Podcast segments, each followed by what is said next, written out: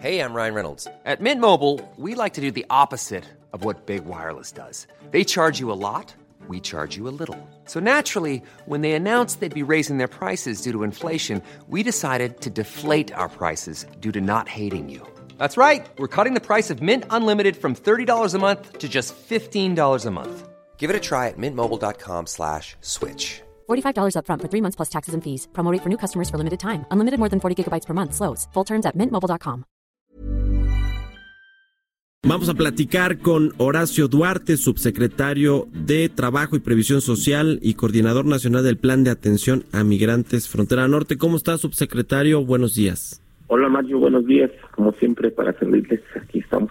Gracias. Eh, eh, platícanos, Horacio, primero de cómo, cómo está, cómo va este programa de jóvenes construyendo el futuro, que bueno, tú has llevado ahí buena parte de la chamba, de la batuta de este programa que es eh, pues muy interesante en, en, en, términos de los alcances, ¿no? Que planea muy ambicioso, pero bueno, pues en el camino tan han habido muchos aprendizajes, ¿no? ¿Cuáles, cuáles son los datos eh, más recientes que tienen con respecto a los becarios que están ya en este programa?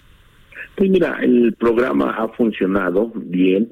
Eh, estamos en el primer año de, de, arranque, arrancamos el, el, 10 de enero, eh, llegamos a nuestro, punto más alto de, de becarios en, en, agosto, es decir, tenemos prácticamente un par de meses donde está el programa con, consolidado, tenemos alrededor de un millón de becarios que han sido beneficiados eh, en todo el país, en las 32 entidades, tenemos eh, 166 mil centros de trabajo que están colaborando con nosotros, que están ayudando en la capacitación y evidentemente el programa pues ha tenido algunos algunos eh, elementos que no eran como lo hemos planeado, pero forma parte de este de esta de este aprendizaje que hemos venido dando. Pero lo más importante es que hay un millón de jóvenes que están eh, capacitándose, que están ayudando en las empresas, en los pequeños negocios, eh, haciendo actividades de aprendizaje para fortalecer el tema el tema laboral. Entonces creemos que ha sido un, un programa que está cumpliendo sus objetivos, que era un poco también sacar a los jóvenes de las calles y que colaboraran, ayudaran en actividades productivas. Uh. El próximo año, que bueno, hubo, eh, hay menor presupuesto, pero eh, según eh, la Secretaría del Trabajo, pues va, va en tiempo y forma como se han planteado los objetivos de eh, pues estos, estos becarios o aprendices. El próximo año, ¿cómo se ve?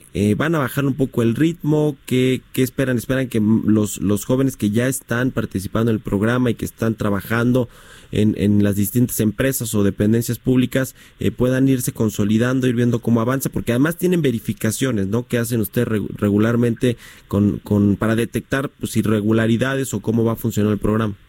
Sí, eh, a partir del mes de septiembre comenzamos verificaciones, que tenemos ya un equipo todavía pequeño como nosotros quisiéramos, pero ya están haciendo verificaciones eh, a lo largo y ancho del país para ver que las empresas, los negocios eh, cumplan lo que se comprometieron, que es un plan de capacitación y los jóvenes no sean utilizados en otras actividades que no que no se les permite. En el caso del 2020 eh, tenemos un presupuesto programado de 25.500 millones de pesos que nos parece son suficientes para poder tener otro millón de becarios el próximo año. Aquí hay que recordar eh, que no el, presupuesto no es una división eh, entre 12 meses, entre un año fiscal, por decirlo de alguna manera. Nuestro programa funciona con 12 meses efectivos, no con no por año fiscal, y eso nos da una ventaja de que jóvenes que, por ejemplo, iniciaron en agosto de este año, pues estemos pagando su mes 12 en julio del 2020. Es decir, por eso lo, aparentemente hay una reducción de presupuesto. No la hay, sino simplemente es un ajuste como fueron entrando al programa. Eh, significa que el, el, programa va por otro millón de jóvenes el próximo año y de esa manera vamos a ir cumpliendo las metas. Ya. Oye, Horacio, ¿qué ha pasado con este caso del el joven Pedro Lezama que tuvo un accidente allá en Oaxaca y que bueno pues eh, eh, ya fue ya está siendo atendido tengo eh, esa información. Y, qué pasa con el asunto precisamente de la seguridad social y del de derecho a los eh, centros de, de, salud si es que llega a pasar algún tema como el que sucedió con, con Pedro Lezama Sí, mira, en el caso de, Pedro, desde el primer momento que nos reportó la familia, que acudieron a la, al, IMSS en el, caso de, Oaxaca, en Tuxtepec, en, Oaxaca, eh, hubo la atención. Evidentemente, pues eh, conocemos y sabemos la desesperación de la familia cuando se accidenta no un joven, cualquier cualquier familiar, pues quisiéramos que la atención fuera inmediata, ¿no? Eso es normal, eso es eh, lógico. Desde el primer momento eh, contactamos a la familia, estuvimos en contacto con la familia y con las autoridades del Instituto Mexicano del Seguro Social. Ahí, bueno, pues se dio una serie de, de temas que era el, el asunto del traslado. Primero traslado de Tuxtepec a eh, la ciudad de Oaxaca y después la valoración de Oaxaca para traerlo a la Ciudad de México. Eh, ahí pues se perdieron, diríamos, algunas horas, por decirlo de alguna manera, porque por ejemplo de Tuxtepec a la ciudad de Oaxaca no, no había cómo transportarlo en términos de garantizar la, la, la estabilidad. Eh, fue un accidente eh, que requería una atención muy especializada para poderlo trasladar. Recuerda que cuando hay cosas médicas, los médicos te sugieren mejor no moverlo y, y estuvimos en contacto desde el primer momento, insisto, con la familia y con la con las autoridades del Instituto Mexicano de Seguro Social. Afortunadamente, el día de antier eh, logramos que fuera ingresar al Centro Médico Nacional La Raza, fue operado, tenemos buena perspectiva, digo, con, por decirlo de alguna moderada en términos de la de la posibilidad de, de recuperación. Pero pues confiamos en el personal médico, en el personal de enfermería de la de, la institución que además todo el mundo sabemos en el Centro Médico de la Raza, pues es de, muy alta calidad. Entonces, hemos estado en seguimiento, pero evidentemente ya abrimos una investigación al centro de trabajo. Ahí cabe destacar que el centro de trabajo es el ayuntamiento de Tuxtepec, es decir, un gobierno municipal que eh, era, digamos, los, los tutores. Ya abrimos la investigación porque, pues, evidentemente todo apunta, eh, sin, sin prejuzgar, a que estaban haciendo actividades que no estaban en el plan de capacitación. Y nos parece que eso, pues, tiene que ser sancionado, porque si no, pues vamos a eh, correr el riesgo de que nuestros becarios están eh, siendo utilizados para cosas que no fueron eh, acordadas entre el tutor y el joven recordando además que quien define eh, en qué institución o en qué empresa se enrola pues, son los jóvenes, no es una decisión de los de los tutores o de las empresas, son los jóvenes los que dicen yo quiero ir o quiero estar en tal lugar pero vamos a ya ya abrimos la investigación y esperamos tener resultados pronto para delimitar responsabilidad.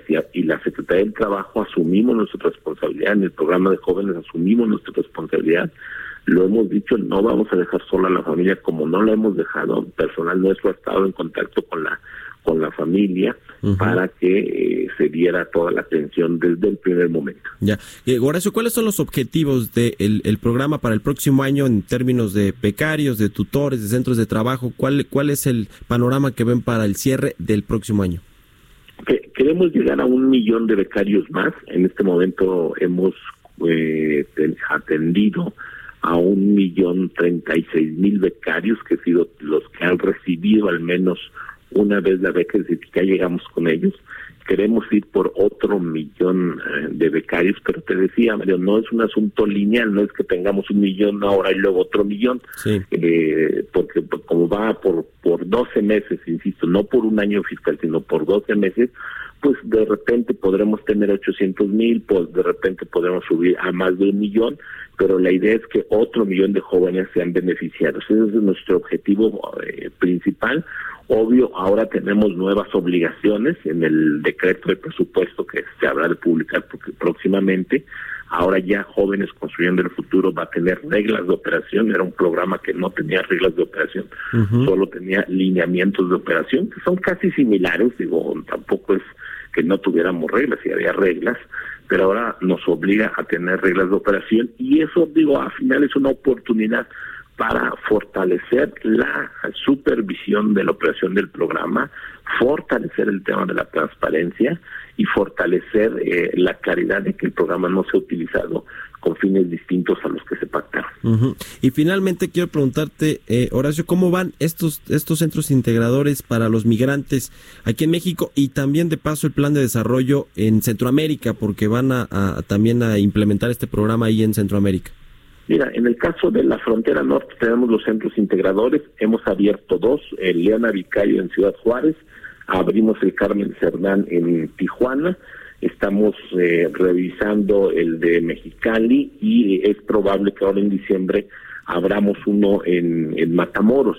El tema del, de, de la frontera norte se trata que los migrantes, tanto regresados de Estados Unidos centroamericanos como mexicanos que quieran colaborar, sean colocados laboralmente en la frontera. En la frontera la industria maquiladora tiene falta de mano de obra, hay suficientes eh, eh, puestos de trabajo, no se le quita ningún trabajo a ningún mexicano, no se excluye, es decir, están en misma condición, para que estos centros integradores donde participen incluso las empresas nos permitan ser el mecanismo de colocación laboral, de atención médica, de atención alimentaria a los migrantes y de esa manera eh, amortiguamos, por decirlo de alguna manera, el tema de la atención a los migrantes en la frontera norte. Entonces es un programa que va funcionando bien y en el caso del Plan Integral para Centroamérica, vamos a llevar el programa Jóvenes Construyendo el Futuro a Guatemala, El Salvador y Honduras.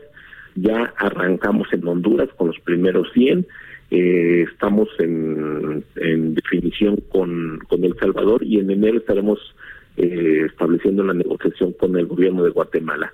Es un programa similar al nuestro, eh, nosotros vamos a dar la asesoría técnica, el tema de los recursos lo ejerce la Secretaría de Relaciones Exteriores a través del Fondo México y va a ser un programa que calculamos llegará a 10.000 jóvenes en cada uno de los países aproximadamente. Bueno, pues interesante, le daremos seguimiento. Muchas gracias, Horacio Duarte, subsecretario de Trabajo y Previsión Social. Gracias por la llamada y muy buenos días. Buenos días, Mario, y como siempre estamos a la orden.